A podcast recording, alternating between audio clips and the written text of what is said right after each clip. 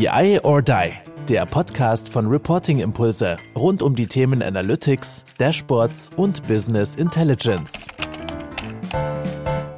Ja, hallo zusammen zu unserem Podcast BI or Die. Ich bin aus meinem Sabbatical wieder da. Zwei Monate bin ich durch Deutschland mit meiner kleinen Tochter gereist, habe viele Leute besucht, aber jetzt, meine erste Amtshandlung ist quasi wieder ein Podcast. Und ich freue mich heute besonders, denn ich habe David bei mir. So, David ist ein Off-Topic-Thema heute. Wir werden nicht über Daten sprechen.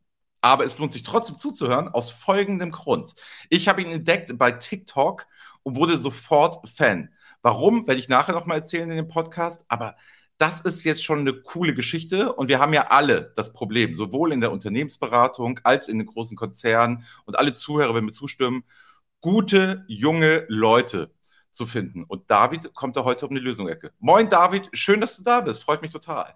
Moin Andreas, vielen, vielen Dank, dass ich hier sein darf. Ja, gerne. Folgendes, erzähl doch einfach mal, wie kam es denn zu deiner TikTok- und YouTube-Karriere? Also mal, wer Lust hat, wir verlinken auch nochmal Davids Profil überall unten in die Shownotes und guckt sich das mal an. Wie kam es dazu? Weil du bist da ja schon, sage ich mal, was so businessseitig und Business-Content angeht, schon jemand, den man sagen könnte, das ist ein Influencer für junge Leute, die ins Investmentbanking oder Strategieberatung wollen. Sag doch mal, wie kam es dazu? Wie hast du dich da vor diese Kamera gesetzt? Ja, also es ist äh, tatsächlich schon eine Weile her. Ich glaube, inzwischen ist fast schon fünf Jahre her, dass ich das erste Mal äh, da was hochgeladen habe. Es war damals auf YouTube.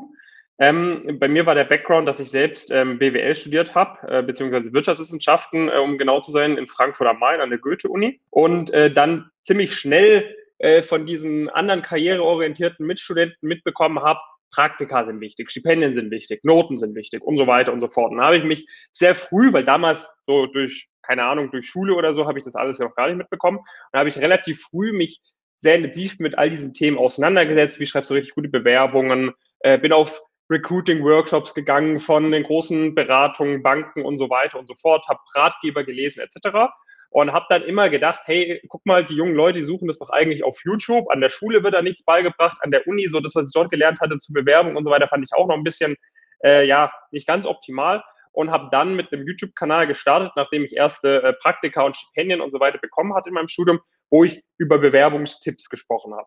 So, diese Bewerbungstipps, die äh, dieser YouTube-Start war, sage ich mal, ein bisschen äh, ein Griff ins Klo. Äh, das äh, ist, jetzt nicht, äh, ist jetzt nicht abgegangen. Da habe ich dann halbherzig äh, alle zwei Wochen irgendwie ein neues Video hochgeladen, aber da ist der Kanal so ein bisschen versauert. Und dann habe ich einmal ein Video gestartet über das BWL-Studium, das ist richtig gut eingeschlagen. Dann habe ich mein restliches Studium immer weiter so diese Videos gemacht zum Thema BWL-Studium.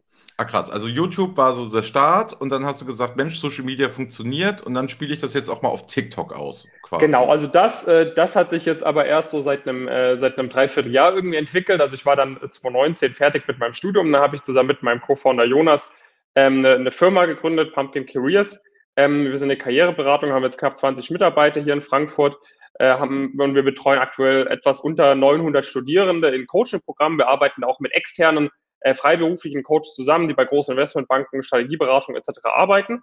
Und äh, da ist halt YouTube äh, na, zu dem Startzeitpunkt hatte ich auf YouTube halt schon so 10.000 Abonnenten, wodurch das halt relativ schnell äh, in die Gänge kam, so dieses Programm, da relativ schnell, oder es hat sich auch durch diese Nachfrage entwickelt. Ne? Also wir kamen jetzt nicht auf die Idee, komm, lass das mal machen, sondern schon damals während dem Studium haben mich immer wieder Leute angeschrieben, hey, kannst du mich mentoren? Ich will da und dahin. Ich merke, alleine wird das irgendwie nichts oder ist super kompetitiv, kannst du mir da irgendwie helfen? Das heißt, wir wussten, die Nachfrage ist da, haben dann quasi erst angefangen mit so Offline-Workshops, haben dann gemerkt, Offline-Workshops hatten schon vor Corona einige Nachteile. Dann haben wir schön in Corona rein gegründet ja, mit einem Online-Format ähm, und das äh, funktioniert sehr, sehr gut. Also wir wachsen, äh, wir wachsen richtig gut. Es findet immer mehr Anklang. Wir kooperieren auch mit immer mehr Beratungen, Banken, Private Equity Häusern etc. Ähm, für Praktikantenvermittlung, gemeinsame Social Media Formate. Und dann hat mich irgendwann mal äh, ein, ein, unser, unser Videograf angehauen, der selber viel Zeit auf TikTok verbracht hat. Hey David, du musst auf TikTok. Weil bis dahin, also ich habe das wirklich nur für so eine Plattform gehalten, wo, äh, sag mal, Teenage-Mädels äh, Lip-Sync-Videos hochladen. Da habe ich mir das mal runtergeladen, ein bisschen angeschaut und dachte so, hm, mal gucken. Und wirklich das erste Dreivierteljahr, wir haben uns da absolut gar keine Mühe gegeben. Also das war wirklich, wir haben da aus so Q&A-Videos, die ich eh auf YouTube hochgeladen hatte, hatte eine Mitarbeiterin äh, irgendwie am Tag 30 Minuten mit verbracht, einfach die einzelnen Fragen auszuschneiden. Wir haben da ein, zwei Dinge auf TikTok hochgeladen und teilweise sind die trotzdem viral gegangen. Und jetzt so seit drei, vier Monaten geben wir uns da Mühe. Jetzt habe ich auch gerade eine Praktikantin äh, noch, noch am Start bei uns aus dem Coaching-Programm, die, äh, die zwischen Abi und Studiumstart steht, jetzt gerade drei Monate frei hat, die schneidet jetzt den ganzen Tag nur so TikTok-Clips und jetzt gucken wir mal, dass wir das Ding ein bisschen, bisschen höher skalieren noch. Ja, klasse. Also man sieht ja, also du hast dadurch ja eine gewisse ähm, Reichweite, aber ich will ja viel mehr mit dir über dein Kernbusiness sprechen. Ja. So, das ist jetzt klar so, ihr seid zu zweit, habt gegründet und habt diesen Need gesehen. So, ja. Frage Nummer eins, die wahrscheinlich die meisten Leute stellen. Wer ist denn euer Kunde? Also zahlen die Studenten oder zahlen die Leute im Auftrag oder vielleicht so eine Mischung in irgendeiner Form? Wie macht ihr das? Also wo verdient ihr denn euer Geld an welcher Stelle? Genau, also der Großteil vom, vom Cashflow ist definitiv B2C, also von den, von den Studenten. Mhm. Ich sag mal, 70, 80 Prozent der Leute zahlen das auch selber, mit ihrem selber irgendwie angesparten Geld, selbstfinanzierten Geld. Sind wir ehrlich, 20, mit dem Geld 30, von den Eltern machen die nee, das? Nee, ja? genau, 20, 30 Prozent geht auf jeden Fall klar über die Eltern. Okay, ja, also ich sag mal, ja. äh, wir sind ja schon noch in Dimensionen, äh, wo man das auch sich selber angespart haben kann. Äh, also ich hätte mir das auf jeden Fall nach meinem Abi durch Zeitung austragen äh, und in der Fabrik arbeiten kaufen können. Aber einige machen es dann auch schon gemeinsam mit den Eltern oder machen macht 50-50, ne, irgendwie so ein Kreis. Und jetzt gehen wir halt immer mehr in den B2B-Bereich ähm, quasi, dass, dass man, äh, dass man quasi, wir nehmen eine kleine Headhunting-Fee, zum Beispiel, wenn wir Praktikanten an Firmenpartner, wir haben so auch 40 Firmenpartner inzwischen, Tendenz kommen zwei, drei Stück pro Woche aktuell hinzu. Äh, dann nehmen wir, eine, na, also die, unsere Leute würden sich dort eh bewerben und dann äh, sagen wir, hey, bei diesen und jenen Firmen, du schickst einfach an uns dein CV, wir reichen den ein, weil ne, dann wissen auch die Firmenpartner direkt, okay, der ist vom Pumpkin, der ist voll gut auf die Interviews gepreppt, ist gut auf das Praktikum gepreppt, den nehmen wir nochmal lieber, haben unsere Mitglieder einen leichteren Bewerbungsprozess, die Firmenpartner haben auf jeden Fall noch mehr Bewerber, noch bessere Bewerber und dann nehmen wir eine kleine Headhunting-Fee für die Praktis. Das ist zum Beispiel eine Sache. Zweite Sache ist, dass man mit Firmenpartnern dann gemeinsam mit Social Media Inhalte macht. Äh, irgendwie YouTube-Videos ist ja zum Beispiel vor zwei Wochen eins mit Roland Berger online gekommen, ähm, wo man sich halt sehr authentisch in der Zielgruppe präsentieren kann. A, authentisch und B, halt einer viel größeren Zielgruppe, weil ich erreiche halt, oder wir erreichen halt über alle Kanäle irgendwie so 120, 130.000 Abonnenten. Ne, und so ein Corporate-Kanal von irgendeiner großen Beratung oder so hat halt wenn überhaupt 2.000, 3.000 Abonnenten und dann die Bilder haben vielleicht 80 Likes. Ne? Also selbst wenn die sich richtig Mühe geben, sind es dann halt ganz andere Dimensionen. Das ist ja spannend. Ja. Ne? Und vor allem, also man, ne, jeder, der doch mal auf den TikTok oder YouTube-Account guckt, du sprichst ja eine gewisse Zielgruppe an, machst daraus ja, ja auch kein Geheimnis. Also, ja. was ich ja so sympathisch finde, warum ich dich eingeladen habe, ist, ist ganz klare Zielgruppenansprache. Ähm, wir können gerne auch gleich nochmal über Ralph Lauren reden, aber es ist klare Zielgruppenansprache im Sinne von, da wird kein hier gemacht, ich will hier die High-Performer und mit euch möchte ich zusammenarbeiten und ihr müsst schon eine gewisse Grundvoraussetzung. Also, sage ich mal, Selbstfindungsphase irgendwie zwei Jahre kreuz und quer studiert und äh, irgendwie alles nicht so richtig auf, ich möchte Strategie, Investmentbanking und dieses Leben vielleicht auch führen, so, die sind dann nicht richtig. Du hast ja Exakt. ganz klar so das Motto, boah, bist mit 1, durchs Abi, hast halt irgendetwas studiert, das ist ja erstmal offen, aber am liebsten halt auch an Target-Uni, wie du die nennst, weil es gibt ja klassische, eigentlich keine Elite-Unis und dann, ja, und dann ja, heißt ja. es, so, und jetzt machen wir dich aber fit, weil ganz ehrlich, dein Leben wird dann, wenn du da versuchst, Fuß zu fassen, die Konkurrenz ist groß, dann musst du halt irgendwie vorbereitet sein. Ne? Und die sprecht dir halt genau an. Ne? Also, ja. wo man halt so, sag ich mal, mit den Eltern im Urlaub auf Sylt war, das ist schon eigentlich ein ganz guter Ansprechpartner, um das Klischee zu bedienen. Ne? Ah, gar nicht mal so sehr. Okay. Also ich würde nicht sagen, dass, also wir haben auch Kunden und Kundinnen, die mit den Eltern äh, früher jedes Jahr auf Sylt waren. aber der, der, Großteil unserer Leute, da, die sind ja die ersten, die in diese Bereiche reingehen. Ne? Also da also entweder sind es auch die ersten irgendwie aus der Familie, die studieren. Das ist halt das Coole bei uns. Weißt du, wir davor, vor, vor unserer Zeit, entweder bist du halt in die richtige Familie reingeboren worden, mhm. da haben dir deine Eltern gesagt, du gehst an die und die Uni, du machst hier und hier die Praktika, ich organisiere dir hier und hier, weil da kenne ich jenen und jenen und jenen. Ähm, oder Ne, auch vor uns haben es natürlich Leute geschafft, die jetzt vielleicht nicht aus so einem sozialen äh, Milieu kamen, aber die haben eigentlich immer durch Zufall irgendwie davon erfahren, haben irgendwen mal wen kennengelernt, haben zufällig in der Nähe von einer Target-Uni äh, Abitur gemacht und so Leute kennengelernt. Oder mal an einem Abend über zwei Kontakte beim Fußballtraining jemanden kennengelernt. Und dann checkst du das System, dann kommst du da rein. So durch uns, durch diese ganzen Social-Media-Inhalte, weiß halt jeder inzwischen, äh, der auf TikTok unterwegs ist oder auch auf YouTube, also wenn du irgendwelche Erstsemester fragst, so, die kennen eigentlich alle irgendwie so ein bisschen diese, diese Videos und so weiter. Ja. Die wissen alle, okay, es gibt halt gewisse Jobs, ja, da musst du viel arbeiten, ja, da ist es super schwer reinzukommen, aber es gibt gewisse Jobs, die einfach eine, ein, ein Sprungbrett sind in Top-Management-Positionen. Es gibt Jobs, wo du irgendwie mit 100.000 Euro, 120.000 Euro Jahresgehalt einsteigen kannst. Es gibt Jobs, Da bekommst du viel, viel wahrscheinlicher VC-Funding, wenn du irgendein Startup gründest und so weiter und so fort. Es gibt halt diese Jobs. Und es ist B, nicht unmöglich, dort reinzukommen, sondern es gibt halt ein System, das System musst du kennen, dann musst du die Schritte befolgen. Aber wenn du diese Schritte befolgst, dann ist es auch möglich, dort reinzukommen, wenn dein Papa noch nicht äh, Managing Partner bei, mhm. bei McKinsey oder so war. So, und das, äh, also das ist wirklich jetzt nicht so, so, so sehr ausgeprägt, dass unsere Kundinnen und Kunden jetzt nur äh, da die, die, die Sylt-Kinder sind. Wie gesagt, solche haben wir auch. Und ja. das finde ich auch cool quasi, wenn, wenn äh, jemand, der quasi sehr privilegiert aufgewachsen ist, trotzdem diesen Ehrgeiz verspürt. Aber oftmals ist es auch so, dass, äh, dass es oftmals dann solche Leute jetzt auch nicht unbedingt den allergrößten Ehrgeiz haben, um ehrlich zu sein. Ich habe ja auch schon viele Leute kennengelernt. Also wenn ich halt auf Sylt unterwegs wäre, würde ich mal sagen, die, die da Urlaub machen, drei, vier Wochen im Sommer, die machen keine Praktika. Ne? Ja. Also du kannst keinen Urlaub machen, wenn du Praktika machst, sozusagen. Also es ist jetzt auch nicht so, dass dieses Klischee dann unbedingt immer zutrifft. Ja, nee, deswegen, also für die, alle nochmal, für die Hörer nochmal zu Verständnis. Ne? Also David hat da etwas geschafft, dass er mit Augenzwinkern genau mit Klischees und Rich Kids und so, hat vielleicht der eine oder andere schon mal gehört, halt ein bisschen spielt und kokettiert. Dadurch kriegt er natürlich auch dementsprechend Kommentare, weil man kann sich ihm nicht entziehen. Also entweder findet man das irgendwie cool, also machst du ja auch immer viel mit Augenzwinkern. Ich sag dir schon, wir müssen über Ralph Lauren reden, du stehst halt in München mit einem Kaffeebecher und machst dann genau diese Trigger Points.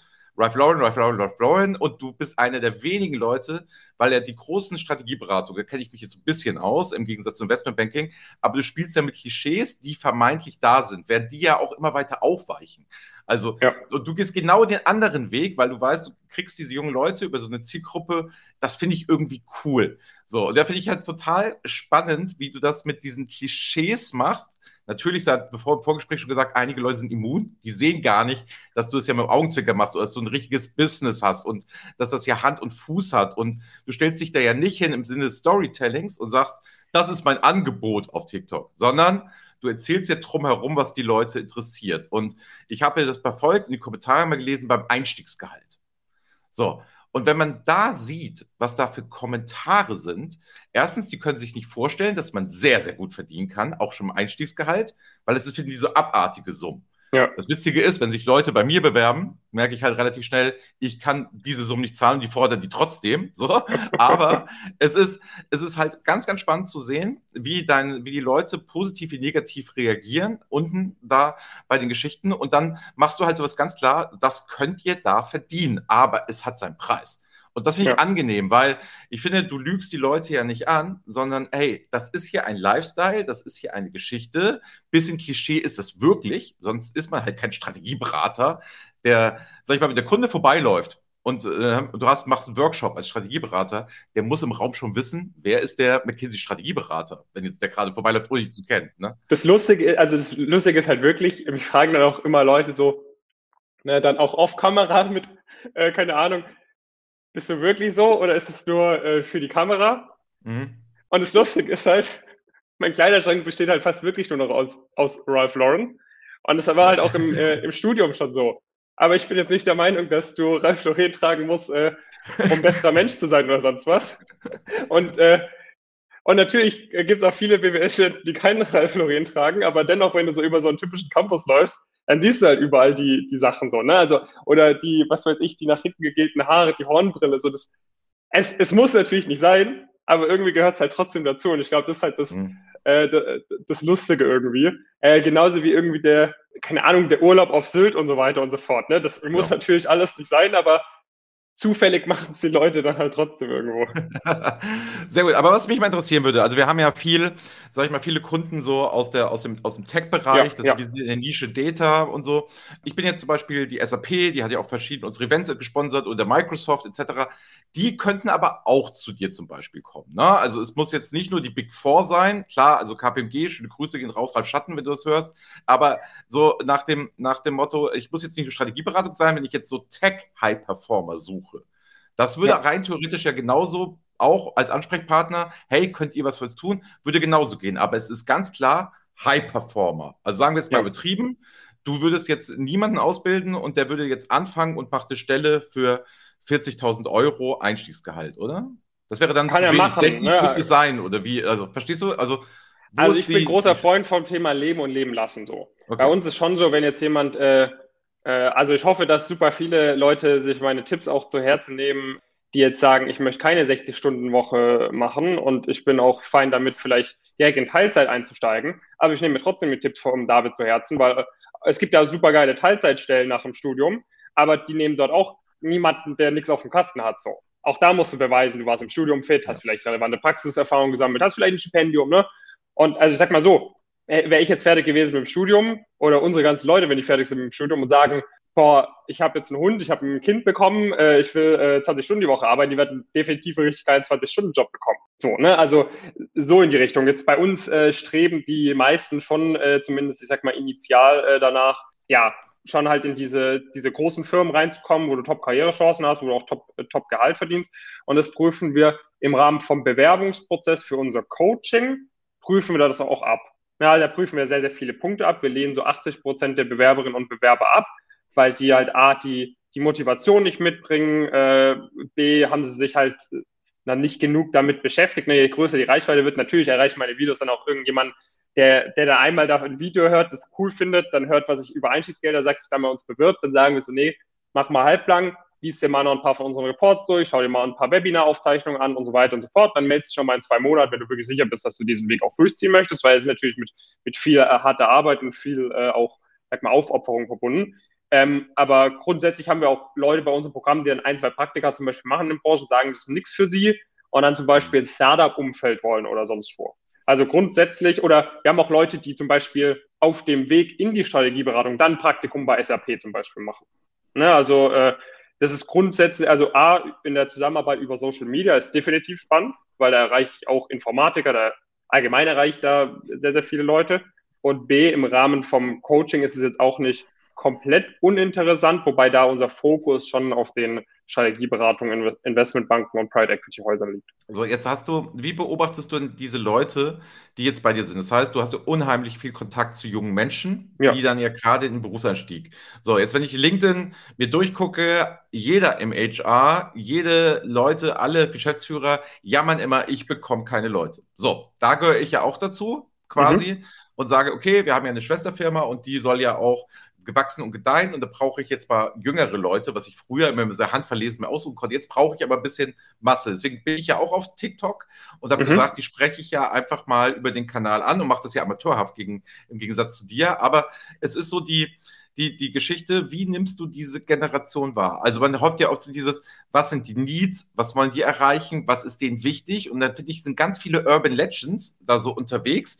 Wie nimmst du die so wahr? Was, was sind diese jungen High-Performer? Wie leben die? Was ist denen wichtig? Was machen die? Was stellen die euch für Fragen, wo ja viele Unternehmen gar nicht wissen? Ja. So spreche ich die an oder sind die überhaupt? Also wo sagst ja. du so, was, was macht die aus, wenn du sie kategorisieren würdest? Also das, das, was mir am ehesten auffällt und wo ich glaube, wo die meisten Unternehmen das auf jeden Fall versäumen, in ihrem eigenen äh, Marketing oder äh, Employer Branding auch zu vermitteln, ist jetzt, okay, die äh, A, die sind informiert. Hm. Also du catchst niemanden meiner Meinung nach, der informiert ist über Strategieberatung, ähm, indem du ihm vorgaukelst, dass es äh, um 13 und um 16 Uhr immer eine Yoga-Session gibt und man um 17 Uhr Feierabend macht. So. Hm. Weil die Leute sind informiert und dann kriege ich eigentlich durch die Bank das Feedback, wenn ich dann solche Anzeigen sehe, wo mir das so suggeriert wird, so, das ist einfach albern, so, warum machen die sowas? Das ist doch in echt äh, ganz anders. So, das erste Punkt. Und der zweite Punkt, abgesehen davon, dass sie informiert sind, ist ihnen, glaube ich, am allerwichtigsten, dass sie nach drei, vier, fünf Jahren ein Leben leben können, dass sie sich selbst komplett aussuchen können. Ich glaube, was der Fehler ist von vielen Leuten, ist ja, dass, dass man immer sagt, so diese junge Generation, ähm, die, äh, ne, da schimpfen ja auch die Alten, diese jungen Generation, die denken, sie bekommen alles auf dem Silbertablett serviert und sie können sich alles aussuchen, was sie wollen und niemand will mehr arbeiten. Das beobachte ich bei unseren Leuten nicht. Mhm. Äh, beobachte ich nicht bei diesen High-Performern, sei es jetzt aus dem BWL-Background, sei es aus dem Informatik-Background, whatever oder Jura, sondern was ich da eher beobachte, ist, die sagen, okay, bis ich Ende 20 bin, Anfang 30, ich gebe Vollgas, ich bin bereit, äh, auch, auch, ich sag mal, Scherben zu fressen, einfach auch blöde Arbeit zu machen, viel zu machen, was ich nicht so spannend finde, aber dann, dann möchte ich einfach entweder, sage ich mal, dieses, äh, entweder finanziell so gut dastehen, dass ich echt sagen kann, ich möchte machen, was ich, ich kann machen, was ich will, oder halt mir durch diesen Karriereweg so viele Chancen erarbeitet zu haben, dass ich halt auch wirklich sagen kann, okay, ich gehe jetzt in eine NGO, ich gründe ein Startup, ich mache das, ich mache das, ich mache das und ab dann möchte ich mein Leben leben. Also das ist so der Mindset, den die meisten Leute haben, fünf, sechs Jahre arbeiten und dann, wenn es mir gefällt, klar, bleibe ich da. Ich habe auch einige Leute, die sagen, ich möchte Managing Partner, Managing Director werden, was auch immer. Aber die meisten Leute, mit denen ich spreche, sagen, okay, ich sehe das als, als Sprungbrett, Einstieg, drei, vier, fünf Jahre dort arbeiten und dann einfach die Freiheit haben, ne, machen, machen zu können, was ich will, von wo ich will äh, und Gutes. Und das, äh, das glaube ich mal, wird halt bei vielen äh, nicht, so, nicht so gut rausgearbeitet. Ähm, mhm. Wobei die ja alle genau solche Stories haben. Ne? Und das ist dann zum Beispiel eine Sache, die dann wir übernehmen äh, im Namen der Firma, dass wir zum Beispiel über krasse Alumni von Top-Strategieberatungen sprechen und darüber Videos machen irgendwie ne? und zeigen, okay, guck mal, so und so viel der letzten deutschen Unicorns wurden von Ex-Strategieberatern gegründet. Guck dir das doch mal an. Das und das ist eine alternative Exit-Möglichkeit.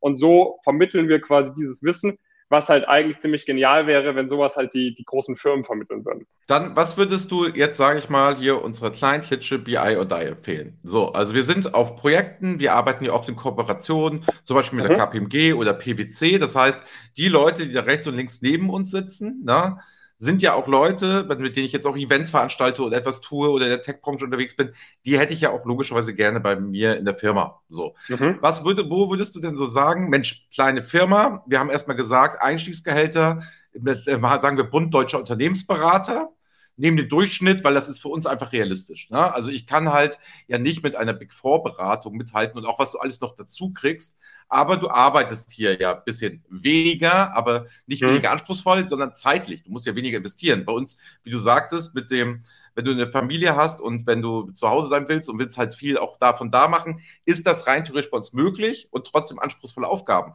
Was meinst du denn, wie können wir denn so als kleine Beratung, die es aus meiner Sicht ja noch schwieriger hat, weil es kommt ja keiner zu dir und sagt, David, ey, jetzt mach mich mal für BI und die hier, für Reporting Impulse, Impulse, mach ich mal fit, damit ich beim Wiener bestehen kann. Wo mhm. würdest du sagen, was sind so für kleine Firmen hier? So Sachen, wo wir eine Chance hätten, uns auch als ähm, Arbeitgeber zu präsentieren, wo es zwar sehr herausfordernd ist, aber wir ja nicht diese Gehälter, wir können nicht einfach Geld draufschmeißen. Das funktioniert bei uns ja. Ja, ja. ja also ich würde mir als ersten Schritt mal überlegen, okay, was stört denn die Leute, die ihr haben wollen, an ihrer aktuellen Situation? Ne? Ich sag mal, hm. jemand, der jetzt in einem, Cor einem Corporate äh, arbeitet, den stört vielleicht, dass er auf Projekten ist mit Kollegen, auf die er keinen Bock hat.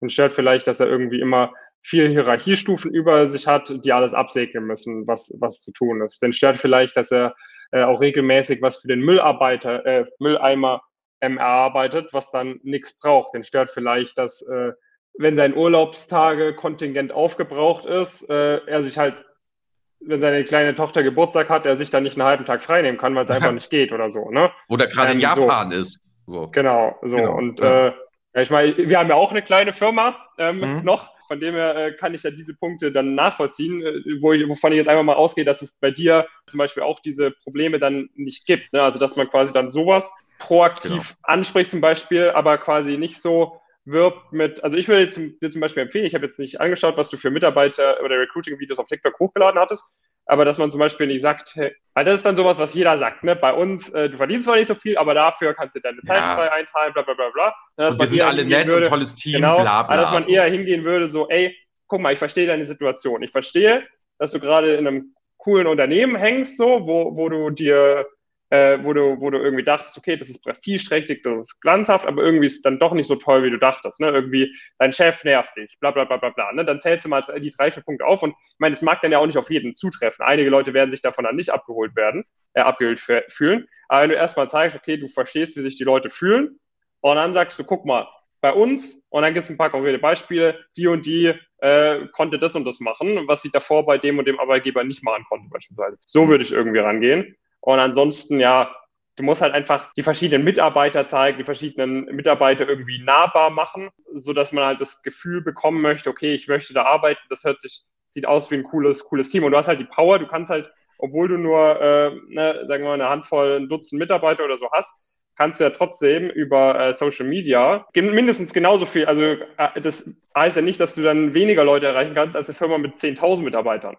Ne, die starten alle dann irgendwie auf TikTok. Aber das Coole ist so, der, der Benutzer, der sieht dann ja deine Videos genauso häufig, wie er dann irgendwelche anderen Videos sieht oder fast sogar nochmals häufiger.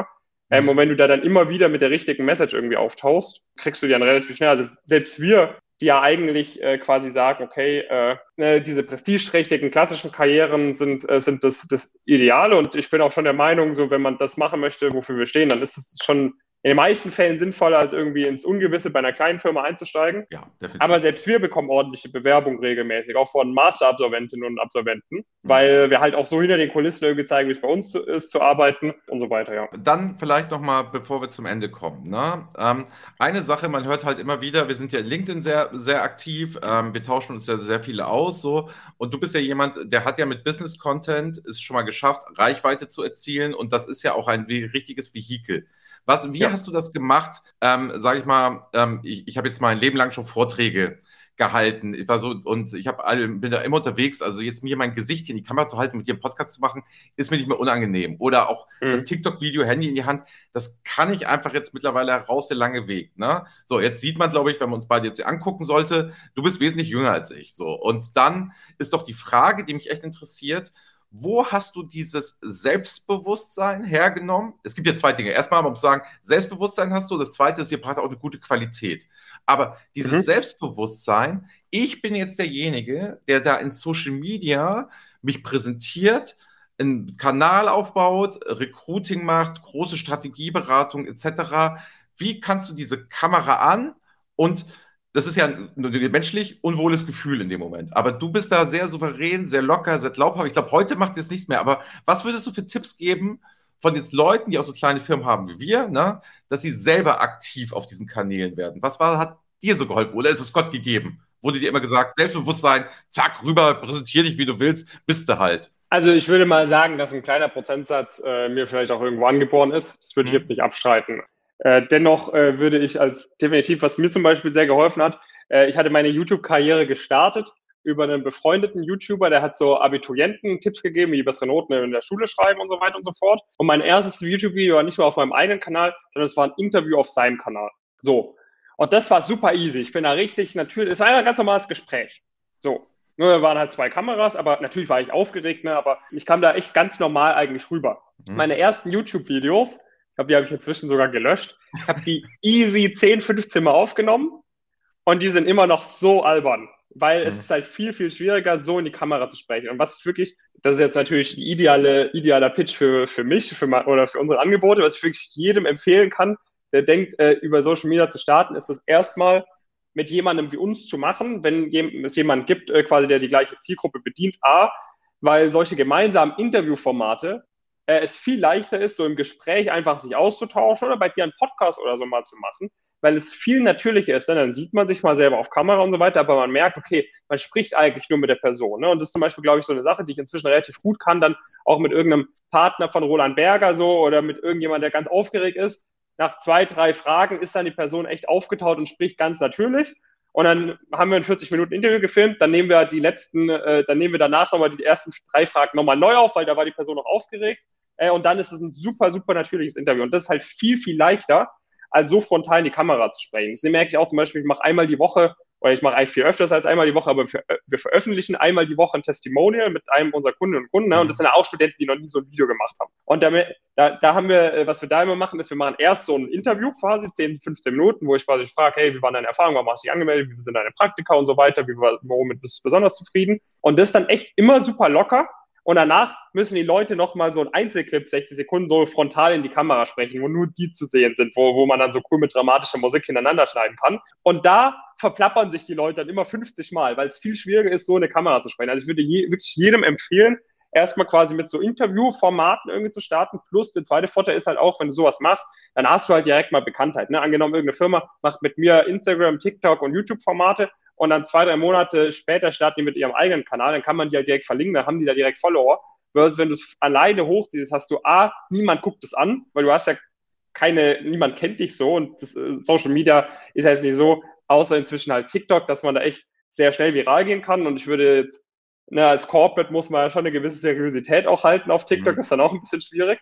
Und äh, ja, so allein in die Kamera zu sprechen, ist halt viel, viel schwieriger, als da erstmal in so Interviewformaten aufzutauchen. Gut, David, das hat total Spaß gemacht. Danke für die offenen Insights etc. Was ich jetzt hier so mitnehme aus der, aus der Folge ist, wenn ich jetzt irgendwie ein Corporate bin, eine Strategieberater bin etc., dich mal unverbindlich anzusprechen, was weiß ich, über Gerne. LinkedIn, über die Kanäle, jederzeit, so nach dem Motto, ob man nicht auch was zusammen machen kann, ob man nicht auch, sage ich mal, Richtung Influencer-Tum, was du ja nun bist, auch was tun kann. Also ich glaube, ihr seid ja noch so ein junges Unternehmen, es ist ja nicht nur so, wir machen nur das und lasst uns in Ruhe, sondern man kann dich ja mal ansprechen, auch mit Ideen für jeden, die Leute das hören, die irgendwie Recruiting-Probleme haben. Ich persönlich kann es nur empfehlen, weil es, ich habe es der Art und Weise, wie ihr das macht, vorher nicht gesehen und es ist nicht so beliebig, wie du erzählt hast, wie alle es machen. So, sondern ihr macht es schon auf eine gewisse Art und Weise. Ihr eckt auch mal an und so. Finde ich wirklich beeindruckend und gut. So. Und das Zweite, was ich da, was ich da nochmal sagen möchte, ist, ja, junge Leute, die das jetzt hören, wahrscheinlich eher dieser Podcast nicht. Also ich glaube, unter den 28-jährigen Abonnenten wird sich jetzt niemand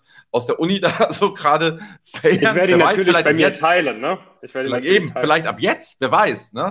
Dass die mal hören, wie ist es denn, wenn gestandene Manager und Managerinnen hier mal in unserem Podcast sind, wie sind die eigentlich wirklich? Weil die sind halt alle super nett am Ende des Tages. So, und deswegen würde ich sagen, schreibt David an, keep in touch, folgt ihm auf TikTok, folgt ihm auf YouTube, guckt es an. LinkedIn schwänzt du noch ein bisschen, aber ist ja auch nicht deine Zielgruppe primär drin, aber da, ne, da erwarte ich dich jetzt quasi, dass das auch nochmal richtig hochgeht. Und das Schöne an unserem Podcast ist, wie es immer am Ende ist, ich sage schon mal Tschüss, aber du hast jetzt das letzte Wort in diesem Podcast. Du kannst sagen, machen, tun und lassen, was du schon immer in einem Podcast machen wolltest. Es ist alles erlaubt. Nutz deine Zeit, sag, was du möchtest, hau es einfach raus und ich sage nur, vielen Dank, David, dass du da warst, hat uns sehr gefreut, dass wir mal ein Off-Topic-Thema mal wieder hatten. In dem Sinne sage ich Tschüss, David, deine letzten Worte. Vielen Dank, Andreas. Vielen, vielen Dank für die netten Worte. Ja, liebe Zuhörerinnen, liebe Zuhörer, vielen Dank, dass Sie heute mit bei dieser Folge mit dabei waren. Gerne, äh, ich äh, kann eigentlich nur wiederholen, was Andreas gesagt hat. Folgt mir gerne, ähm, wenn äh, du Studentin, Student bist. Äh, guck, dass du guck, dass du dich mit deinen verschiedenen Berufsmöglichkeiten auseinandersetzt. Es muss äh, nicht, äh, auf jeden Fall muss es nicht Investmentbanking, Strategieberatung, Private Equity sein. Äh, egal, was dein Ziel ist, guck, dass du äh, alles aus deinem Studium rausholst. Ähm, die, das Berufsleben, denk mal, das äh, wird dir der Andreas und werden dir sehr viele andere auch bestätigen werden, hat einen enormen Einfluss auf dein restliches Leben. Äh, und es ist einfach schade, wenn man da, wenn man da die Möglichkeit hat, sich da echt Top-Chancen aufzubauen und das nicht nutzt ist äh, meine Meinung dazu. Ähm, und äh, genau, wenn, wenn du äh, jemand äh, bist, der irgendwie äh, Personalverantwortung hat, Employer Branding Verantwortung hat äh, bei, einem, bei einem großen Unternehmen, Unternehmensberatung, Investmentbank etc., melde dich gerne mal bei uns, entweder gerne mich über LinkedIn anschreiben oder wir haben auch bei uns auf der auf der Webseite eine Unternehmensunterseite, da findet man auch ein bisschen mehr Infos und da kann man auch ein Kontaktformular ausfüllen. Dann können wir uns mal mit äh, euch in Verbindung setzen, euch mal ein paar Case Studies von anderen Kunden und Kunden von uns äh, aus der Unternehmenswelt zeigen und dann da mal gemeinsam in den Austausch gehen, ob das, äh, ob das möglicherweise sinnvoll wäre, da zusammenzuarbeiten. Ja, wird es sein. In dem Sinne, ciao. Vielen Dank. Das war BI or Die, der Podcast von Reporting Impulse. Danke, dass ihr auch diesmal wieder mit dabei wart. Wenn es euch gefallen hat, dann hinterlasst uns doch eine gute Bewertung. Und abonniert den Podcast, um keine weitere Folge zu verpassen. Bis zum nächsten Mal.